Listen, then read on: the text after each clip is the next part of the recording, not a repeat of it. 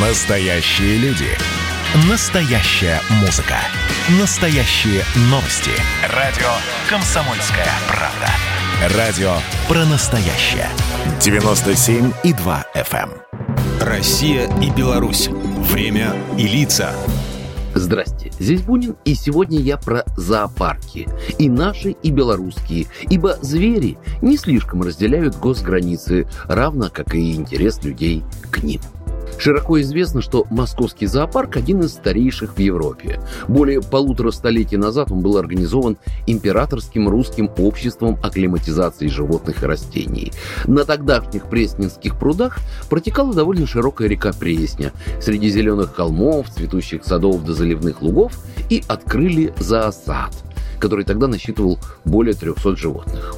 Кстати, сейчас в московском зоопарке содержится их уже более 8 тысяч. Минский зоопарк, разумеется, сильно моложе. Он был основан в 1984 в юго-восточной части Минска в пойме реки Свислочи. Создавался он на базе клуба любителей животных при Минском автозаводе в день 40-летия завода, как зооботанический сад МАЗа.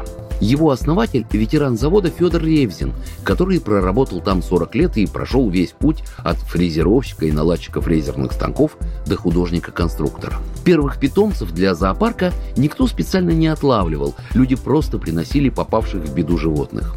Первым таким спасенным стал белый аист Журка. Он угодил в лужу мазута, и добрые люди отмыли птицу и принесли на завод. Собственно, с него-то и начинается история Минского зоопарка, что абсолютно символично, поскольку именно эта птица и служит своеобразным символом Беларуси. Еще один из первых обитателей – верблюд по кличке Хан. Когда-то двугорбый выступал в цирке и воспитывался знаменитой дрессировщицей Терезой Дуровой. Но когда у артиста обнаружили ревматизм, с карьерой пришлось завязать. Верблюда подарили зоопарку, хан выздоровел, но в цирк не вернулся.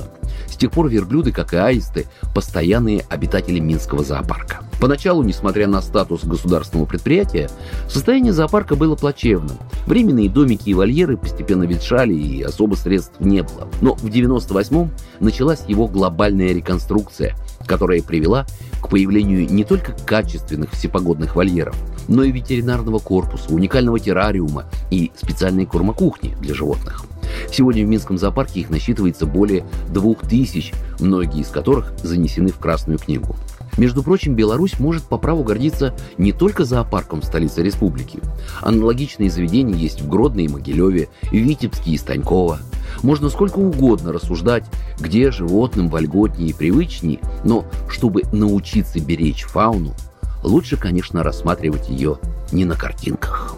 Программа произведена по заказу телерадиовещательной организации Союзного государства. Россия и Беларусь. Время и лица.